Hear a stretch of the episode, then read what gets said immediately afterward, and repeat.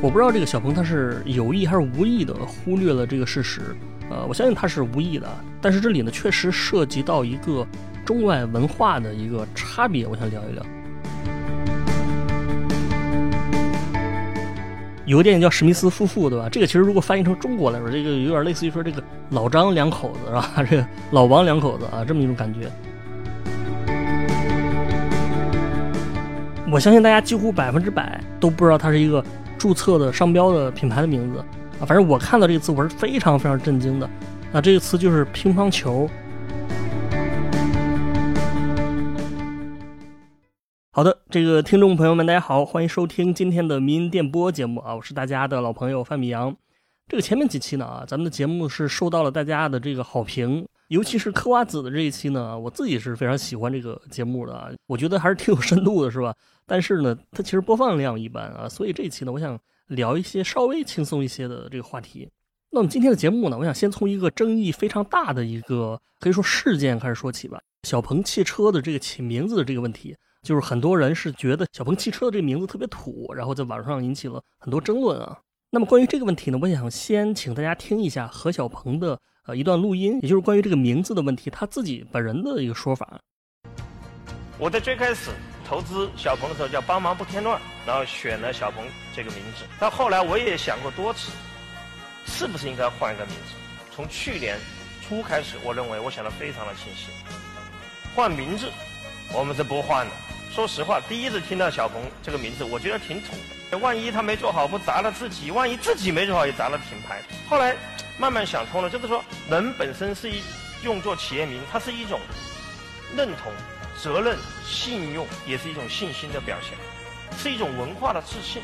小鹏虽然是一个很普通的中国名字，但是拿到海外去可不是。很多的海外的朋友说，我们发不出“小”这个音，但是现在他们都可以发出来。再过五年，再过十年，再过二十年，中国的名字的品牌，我相信会走向全球。啊，这个是小鹏的解释啊，而且我觉得从这个背景音乐传达出来这个信息，音乐本身好像要比小鹏这句话还更加清晰一些啊。另外呢，我还看过何小鹏写过一篇文章来解释这个问题。他说，在汽车工业的百年历史上，把对企业和产品有过卓著功勋贡献的人名啊，来作为品牌的命名，这种例子是有很多的。比如大家现在所熟知的丰田、本田、福特、奔驰、雪铁龙等等，国外的品牌能做的。为什么我们中国品牌不可以？这几句话是他的一个解释，包括他在前面的这个演讲视频当中呢，他也在这个幻灯片上把这几个名字给写了出来。当然呢，这个最喜闻乐见的部分就来了，就是这个事儿在网上引起了很多争论呢。首先一点呢，很多人会对这个事情有所吐槽，比如有一位网友他说，呃，他说这个小鹏这名字实在是太土了，不管别人怎么想，反正我是绝对不会买的，哈，这是一个比较常见的一个声音。当然呢，也有很多人是非常支持小鹏的。比如我这里看到一个评论，他是这么说的啊，他说这个小鹏名字虽然土，但是想想子轩、子轩、子轩 这些名字，就这里他打了三个子轩，但是是六个不同的字。他说子轩这些名字以后也是最土的名字，每个时代都有自己的局限性。洋气现在是褒义，只是我们国家穷了太久了，好像舶来品都是好的。但是土气在未来年轻人的心中又会怎么理解呢？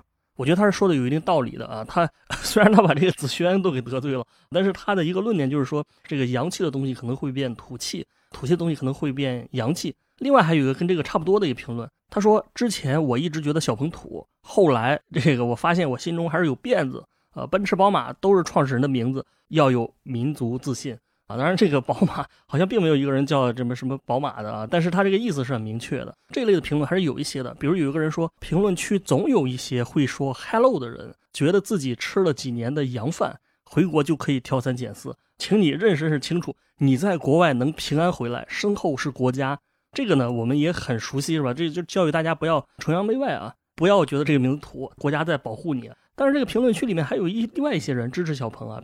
他说：“嫌弃小鹏名字土的人，要不思考一下自己为什么没有别人成功？互联网白领、金融白领、企业高管都有开小鹏的，也没说车土。就你们那点工资和眼界，整天嘲笑别人土，谁是小丑，一眼便知。这个应该是来自于一个比较精英的用户，是吧？就是他说你们没我成功啊，我又不觉得土，所以你们就觉得土，你们是小丑。这种论调在网上挺常见的。”那么这个问题呢，我想简单说一说。当然，咱们在说之前呢，我还是要声明一下，就是咱们的这个评论啊，不针对任何人进行攻击啊，也不是嘲讽小鹏或者何小鹏本人。因为我觉得何小鹏本人呢，他作为一个连续的创业成功的企业家，这是非常值得我们尊重的。而且呢，我们也完完全没有资格去嘲笑他啊。这个我们所有的评论啊，不针对所有这个叫小鹏的人。我相信大家可能每个人都有一个叫小鹏的啊，甚至有好几个叫小鹏的这个朋友。那么我的首先一个看法呢，我觉得上面这些评论，包括何小鹏本人呢，他们都有点过于侧重这个，呃，还是说这个宏大的思想观念的斗争了，就是他把这事儿拓展的非常大，非常远，就是你起个名字，你你这个搞得好像阶级斗争一样，是吧？你这个啊，你觉得土，你就是崇洋媚外，这个社会底层屌丝啊，我觉得完全也不必这样啊，我觉得还是应该回到这个问题的本质，就是说这个名字到底土不土？小鹏说的有没有道理啊？我想来分析一下。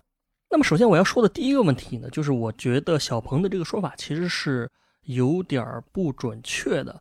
就首先你看他举的这个例子本身是没错的，他说这个奔驰这个名字就是来源于卡尔本茨，那劳斯莱斯的创始人就是理查劳斯和亨利莱斯，雪铁龙的创始人就是安德烈雪铁龙，丰田和本田分别是这个丰田喜一郎、本田宗一郎啊，这是全世界任何一个车企都会用的一个做法啊。但其实就我看来，你感觉他这个说法站不住脚的。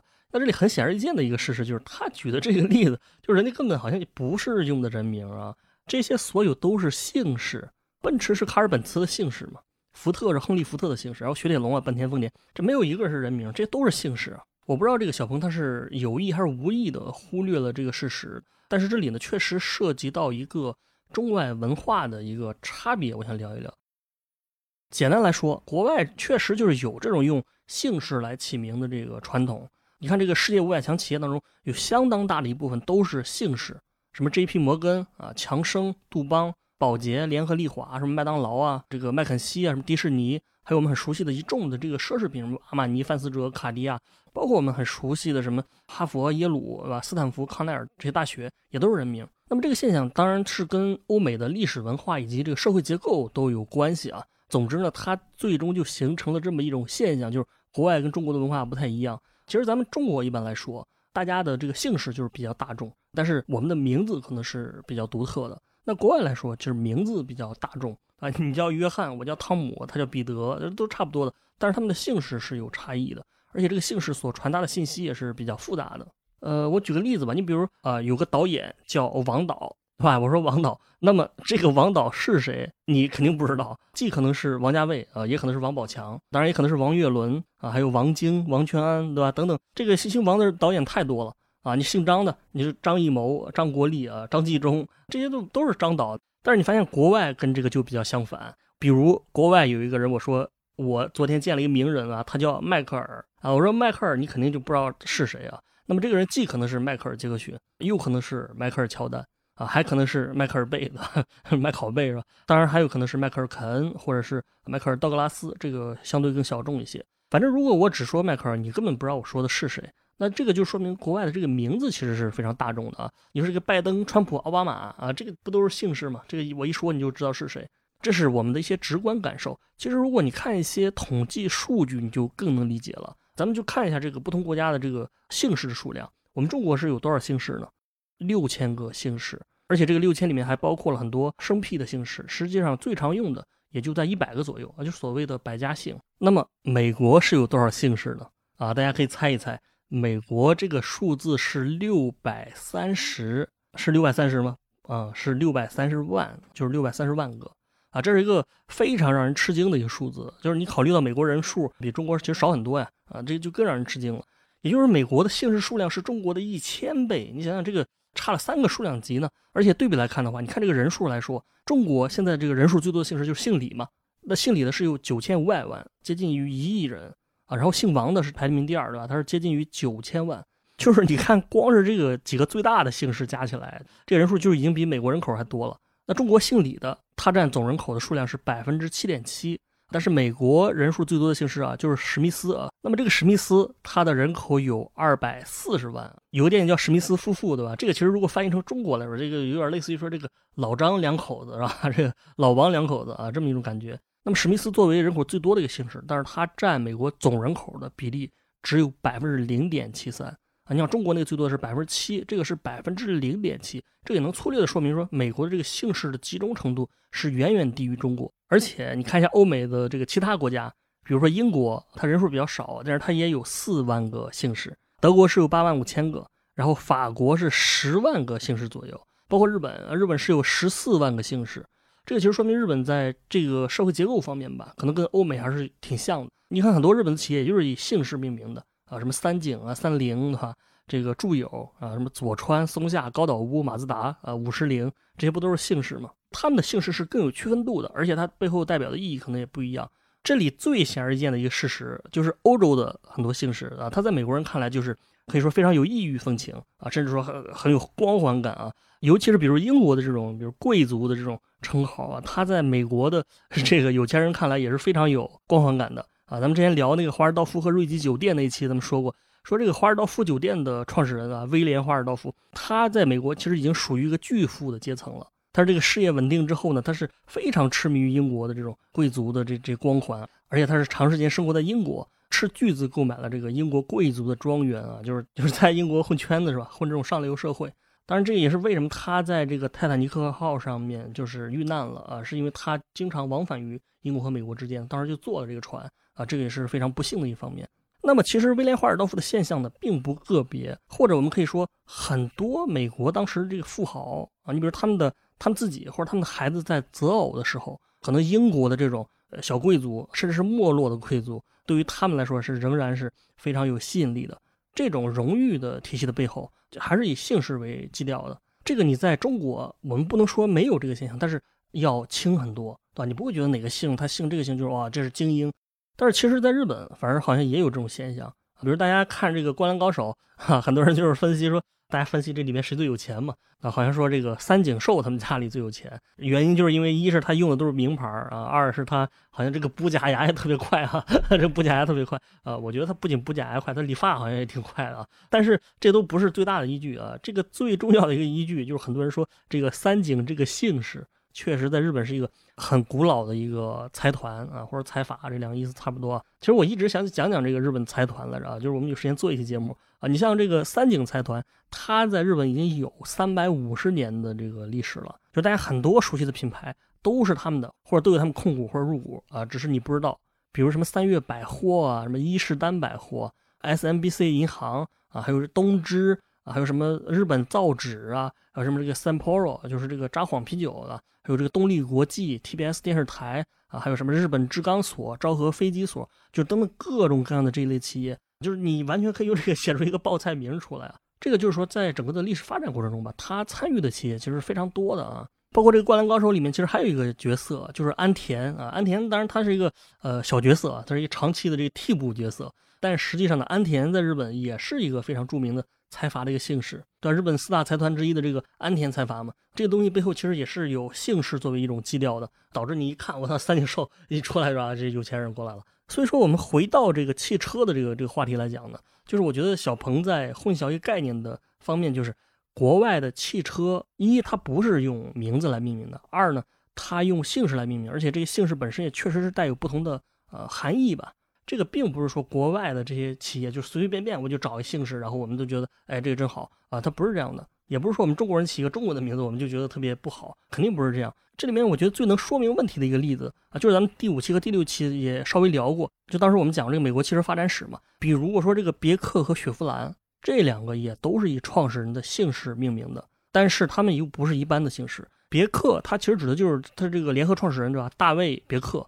大卫别克本身是一个工程师型的企业家，这个没得说。但其实他这个姓氏也确实是在美国人的眼中哈，在这个。呃，这个粗鲁的美国人眼中，他是带有一种苏格兰的风格的。你看别克汽车现在那个 logo 啊，它是一个呃圆圈对吧？里面三个盾牌。那么这个图案呢，其实它就是别克家族在这个苏格兰的徽章。英国很多古老的家族不都是有自己的专门这个徽章吗？啊，包括自己的格纹。我们那些讲那个我们现在很流行的这个红色格子衫，它其实就是起源于这个苏格兰一个家族的这个呃家族的纹样啊。包括大家很熟悉的这个巴宝莉的这个驼色的格子，这个来源其实也是类似的啊。那么雪佛兰这个名字呢，它也不是一个普通的美国名字，而是路易斯·雪佛兰的姓氏。雪佛兰它的英语是什么呢？它英语叫 Chevrolet。Chevrolet。其实他也是有一种欧陆风情的，因为路易斯·雪佛兰本人是来自于瑞士的啊，像这个瑞士的话，什么阿尔卑斯又是雪山啊，绝对在美国人心里激发起了这种呃强烈的这个向往感。当时他这个合伙人这个威廉·杜兰特他就说这个名字有一种潇洒而特别有竞赛感的这么一种名字啊，潇洒就是因为这个瑞士嘛。那么这个竞赛感其实就说的路易斯·雪佛兰这个人，他不仅是一个工程师，而且他还是一个赛车手啊，这而且是一个王牌赛车手，就不是玩票的。他当时。几乎包揽了各种赛车比赛的这个冠军啊，拿奖杯拿到手软啊，这也是一个大众偶像般的存在。这个是雪佛兰这个名字。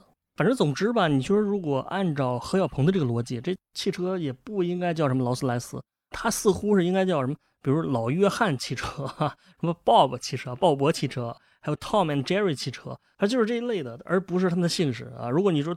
对应丰田、本田来说，它似乎是应当叫什么“宗一郎汽车”或者“喜一郎汽车”啊，“一郎汽车”啊，汽车我要喜一郎啊。这个其实如果你这样命名的话，它听着也很奇怪的，它肯定没有这个丰田的这个名字啊，这这个来的好。也就是说，很多商业规律它是共通的，就是你现实中，你即使是一个欧美人，你想创造一个高端汽车品牌，它也绝对不是随随便便起个名字的。比如说，美国两个这个比较高端的品牌。这个林肯和凯迪拉克啊，这两个都是同一个人创造的，也就是美国企业家亨利·利兰。这个人跟这个福特和通用的关系也是纠缠不清。但是啊，无论如何，人家起的这个名字是林肯和凯迪拉克，而不是叫什么老亨利汽车或者小亨利汽车，都不是。林肯就不用说了，他在美国人眼中是一个英雄般的存在。凯迪拉克其实也是一个非常好的名字。凯迪拉克他是一个法国贵族啊，而且他是一个军事家，同时也是一个探险家。他在美国是被称为底特律之父嘛，就是因为他在底特律这个地方，呃，画了一个圈儿啊，画了一圈儿，然后变成了一个永久的定居点啊，就成底特律之父啊。后来这里就发展成了一个城市。实际上，凯迪拉克这词你听一听，你看有没有其他的美国人叫凯迪拉克？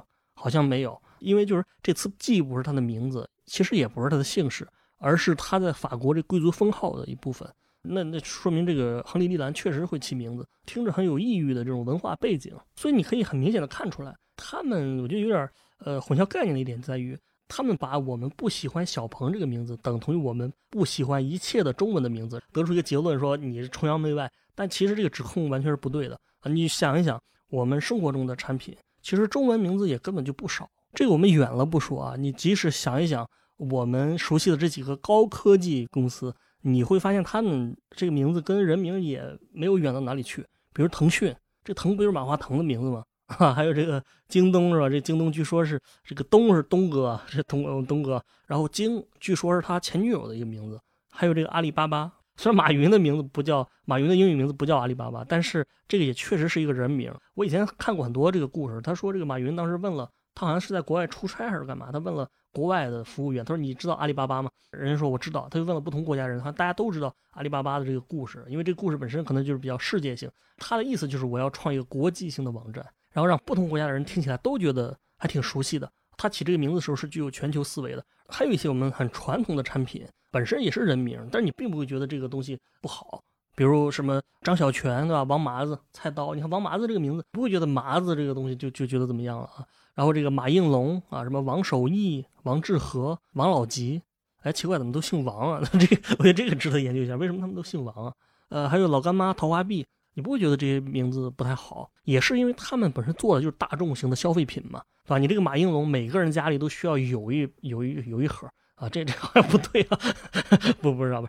你这个张小泉对吧？每个人家里应该都有一把啊，王守义每个人家里都有一包，这是比较平民化的、接地气的一些品牌。但是我们中文也有高端的，你比如这个，呃，我们最熟悉的就是李宁嘛，李宁就是用的他自己的名字，就还有名字，我个人印象挺深刻的，我不知道大家知不知道，就是这个丁佳怡，丁佳怡它是一个化妆品的品牌啊，我一直觉得这个品牌形象是一个很温和、很平淡啊，然后这么一种感觉。那么实际上它也是一个人名啊，但是它不是这个品牌的创始人啊，这品牌创始人好像叫庄文阳，但是他用了丁佳怡这个名字，丁佳怡是谁呢？他是一位科学家，就是他是中国药科大学的教授，他应该是在美生物美白领域比较有研究吧。啊，这个名字就是合适的。但是如果你说我这品牌名字，我非要叫我自己叫，我叫庄文阳，我是美白的，或者我叫美白，我叫老干妈，说我叫我是美白的啊，这个就不太合适了。其实这一类用科学家的名字命名的，就大家可能不一定听过，但是它还不算少。袁隆平院士就是有个企业是以他的名字吧来命名的，就是隆平高科，就是袁隆平高科技嘛。这个是也是一个上市的企业啊。还有一个叫登海种业啊，这登海就是李登海。那李登海呢，他是被称为中国紧凑型杂交玉米之父，他跟袁隆平是齐名的，就是有一个说法是南辕北李。还有一个叫做以岭药业，那么这个以岭药业其实听着挺有文化内涵的，它就是来源于这个一位呃，也是一位学者、一位院士的名字叫吴以岭啊，他是一位著名的这个中医的心血管专家。你还能想到很多，特别特别多，反正我是能想到特别多，因为我一直对于这个什么设计啊、广告啊、营销类的、品牌类的，包括一些呃可能奢侈品类的呃行业，我我是比较感兴趣的。那么你会发现这一类的企业其实很多都是用人名啊，你比如建筑设计师、平面设计师。很多不就是以自己的名字命名的吗？包括这个广告公司，什么奥美呀，对吧？什么智威汤逊啊，里奥贝纳呀，什么劳特定位啊，然后国内的还有这个什么叶茂中营销策划是吧？华宇华，这都是人名或者姓氏嘛。还有我们设计界，比如这个金流高设计，这个就是三个合伙人的姓氏嘛。啊，还有什么潘虎设计实验室啊，这个扎哈哈利德建筑事务所啊，还有马岩松的什么 MAD 呀，什么 BIG 啊，SOM，HOK。这些建筑事务所也都是人名啊，它要么是一个人名，要不是几个人名合起来的。当然这几个是英语的，但是中文的也绝对不少啊。你奢侈品，你比如周大福，对吧？我们说周生生，还有谢瑞麟，这些都是人名，并没有觉得说我用中文就很 low 怎么样啊？完全没有。而且实际上，你就算看中国这几个造车的新势力，这个理想，这不就是创始人是一个这个理想嘛？改了一个字而已啊啊！当然那个我听到一个说法，他说未来的这个未来这个名字是创始人的英语。啊，就是李斌嘛，他英语叫威廉命名的。我我觉得这个说法有点扯淡了，这个有点太牵强了啊。那你应该叫威廉姆汽车，叫什么未来啊，是吧？这个完全我觉得有点胡扯了。但是理想确实是啊，所以说实际上呢，我觉得好像很多国内的企业家给我的一个印象啊，就是他好像觉得名字不重要，就是因为我们一直有一句话叫所谓的“酒香不怕巷子深”，但是在一个高度竞争性的这个社会当中，你的名字还是挺重要的。这个如果你起错了名字，你造成的损失是非常大的！其实这方面呢，有一个所谓的很出名的案例啊，所谓的翻译错误造成的销售的一个失败。你注意这里我用了所谓的，但是你先听这个故事是关于什么？是关于可口可乐的。他说可口可乐在民国的时候啊，就是刚进入中国市场的时候呢，他翻译的非常不恰当，就是他翻译成了一个名字叫蝌蚪啃辣，这个效果可想而知，非常不好，大家都不知所云啊！谁会喝一个叫蝌蚪的东西呢？所以这个销量是一败涂地啊！但是后来呢，他们终于发现这个问题了，改成了可口可乐，然后销量蹭的一下就上去了。也包括很多营销界的大师，很多 B 站的这个 UP 主就拿这个当经典案例啊，就是说一通理论，说起名有多重要啊，这煞有介事的分析半天。这个故事我觉得你可以当真的听，但实际上来说呢，根本就没有这个事儿。可口可乐根本没叫过可口可辣这个名字啊，这是一个误传，或者这个故事本身就是编的啊。啊，我是查了半天，我想说这个说法的来源在哪儿？最起码它也应该有一些图片什么的，但是都没有。而且大家经常配的这个一张图，就那张图上是写了一可口可辣，然后然后画了一个美女的那个图片，那个其实一看就是 P 的，因为它上面的那个字体并不是民国的，它更像是现代的。我一会儿把这些这方面的资料放在这个 show notes 里面，大家感兴趣可以看一看啊。但是实际上我想说的是，就是这个说法，你其实用逻辑判断一下，反正我是觉得这个东西听起来就有点假。你想民国的时候，很多国际品牌早就进入上海市场了，包括什么福特呀，对吧？通用啊，迪士尼，像可口可乐这么大公司，而且它是屈臣氏代理的，我觉得它不太可能犯这么大的、这么低级的错误。实际上来说，可口可乐之前确实有过不一样的翻译，但是它是被翻译过叫做可口露。其实可口露这个名字，平心而论，它并不比可口可乐这个差啊。当然，可乐来说呢，现在也已经成了一个通用语了啊，什么百事可乐、非常可乐啊。你想，如果一个品牌最后能变成一个大家通用语，像可乐一样啊，这个其实是这从某种层面上来讲，也是一个非常大的成功吧。这个一个当然说你产品卖的不错啊，再一个就是肯定是因为你的名字起的也好，而且最好的名字可能你都完全没有意识到它曾经是一个品牌的名字。好像我们设计界老师这最好的设计就是你感觉它没有设计啊，而且其实英语里面是有一个专门的词汇来描述这个现象的。有个词叫 generic trademark 啊，这 trademark 就是商标嘛，generic 就是统称的啊，什么意思呢？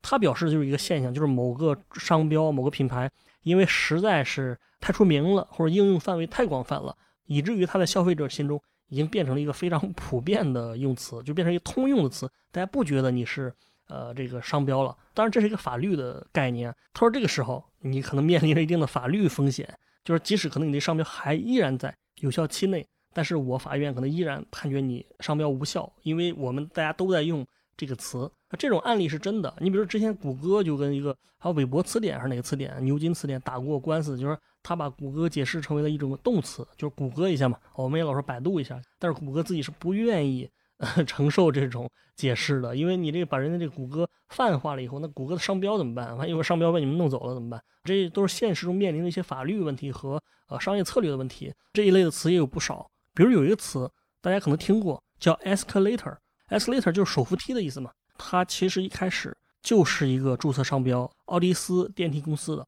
啊，那奥迪斯呢？当然它是电梯的发明者，距今已经有一百七十年了。但是这个当时确实是他注册的啊，后来因为使用实在太广泛了啊，就变成一个通用词了。反正英语世界里面呢是有很多这一类的词。最近在这个抖音上有一个词特别火，叫“的确凉”。那大家知道伍佰开演唱会的这个梗吗？就是他自己不唱是吧？老让观众唱。就是很多人说这个伍佰这衣着他就穿了一身“的确凉”啊，的确，因为“的确凉”在中国这语境来说是一个有点老的一个词汇，就说你这个非常过时啊。但实际上呢，的确，凉这个词本身就是一个品牌，它指的是一种服装面料嘛。它一开始也是杜邦公司开发的啊。它英语叫什么？它英语叫 Decron 啊，Decron。然后我们翻译成的确凉。另外还有一个词叫做干冰，干冰这个大家固态的二氧化碳嘛。那么这个词也是一个品牌的名字。维基百科里面是这么写的：一九二五年，这种二氧化碳的固态形式由美国 Dry Ice 公司注册为 Dry Ice。同年首次为商业目的销售的这种物质，将其用于冷藏。其实这类词挺多的，呃，凡士林啊，还有特氟龙，这些一开始也是注册商标。包括去年非常火的运动叫飞盘嘛，这个东西它的英语叫 frisbee，这个 frisbee 其实也是一个注册商标。那么这里其实还有一个，我相信大家几乎百分之百都不知道它是一个注册的商标的品牌的名字啊。反正我看到这个词，我是非常非常震惊的。啊，这个词就是乒乓球。其实这个乒乓球这个东西呢，我一直以来的一个印象就是说，我觉得这东西应该是咱们中国发明的啊，就是因为它的名字本身就有中国特色嘛，乒乓嘛，这是一个这是一个拟声词吧，非常形象。而且我们中国队的这个乒乓球成绩特别好，就是我们非常擅长打这个。那后来它传到了国外，然后欧美把它翻译成了乒乓这个这个词啊，完全是个音译。但实际上呢，这个虽然听起来很反直觉，就是乒乓这个词。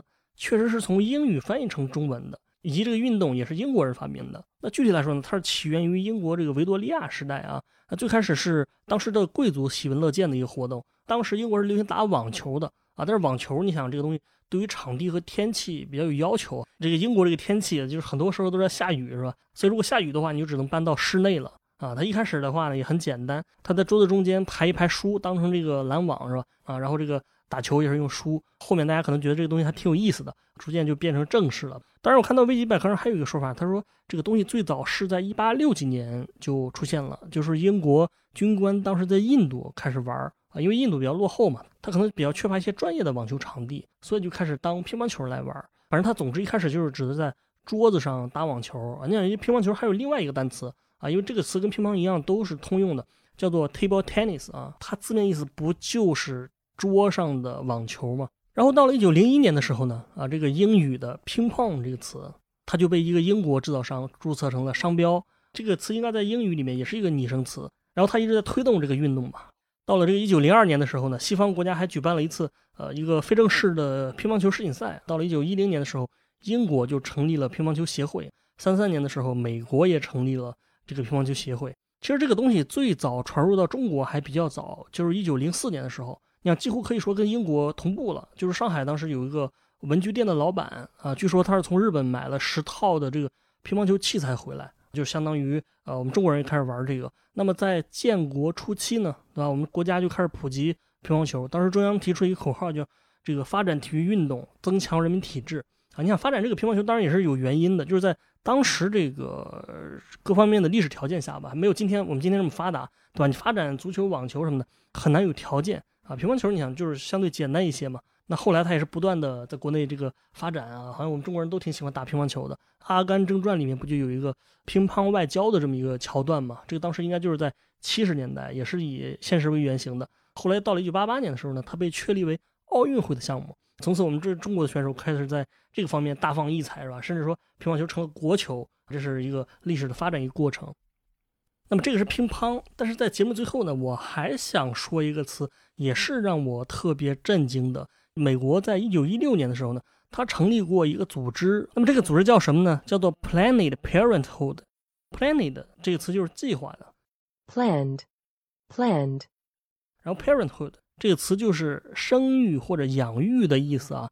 那么它直译下来就是计划生育，对吧？这个我也感觉很困惑啊，因为我没听说这个东西是国外发明的啊。那么根据维基百科的说法呢，这个组织它是美国最大的生殖健康服务提供者，也是美国最大的堕胎服务提供者。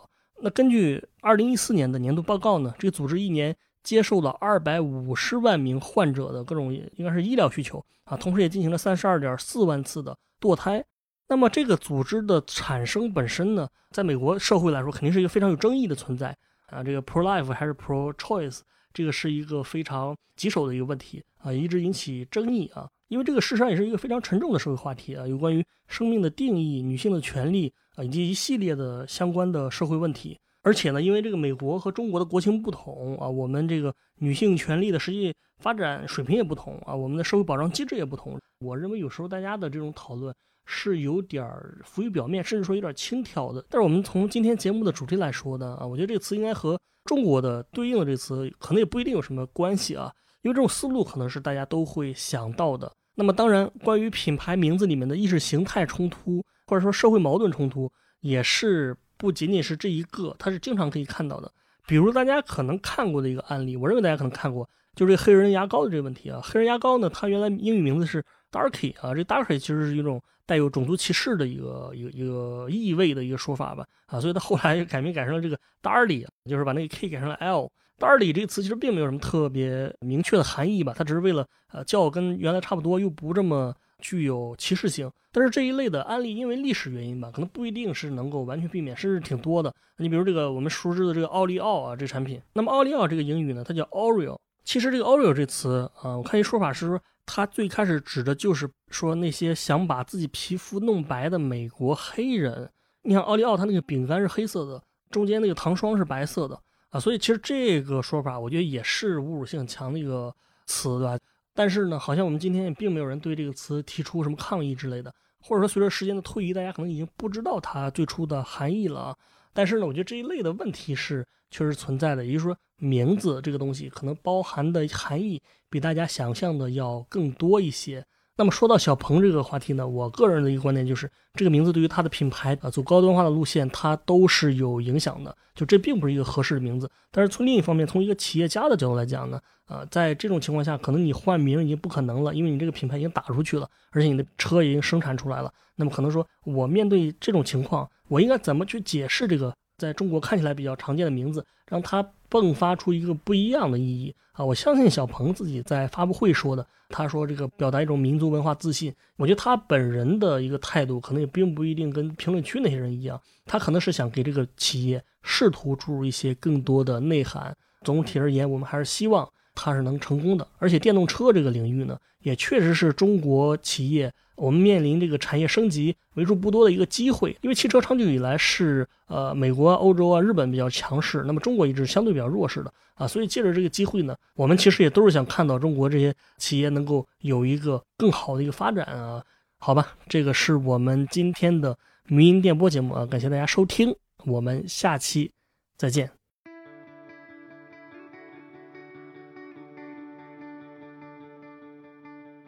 今天的迷音电波节目就到这里，感谢大家收听。我们的背景音乐是来自于青岛的乐队阁楼演奏班。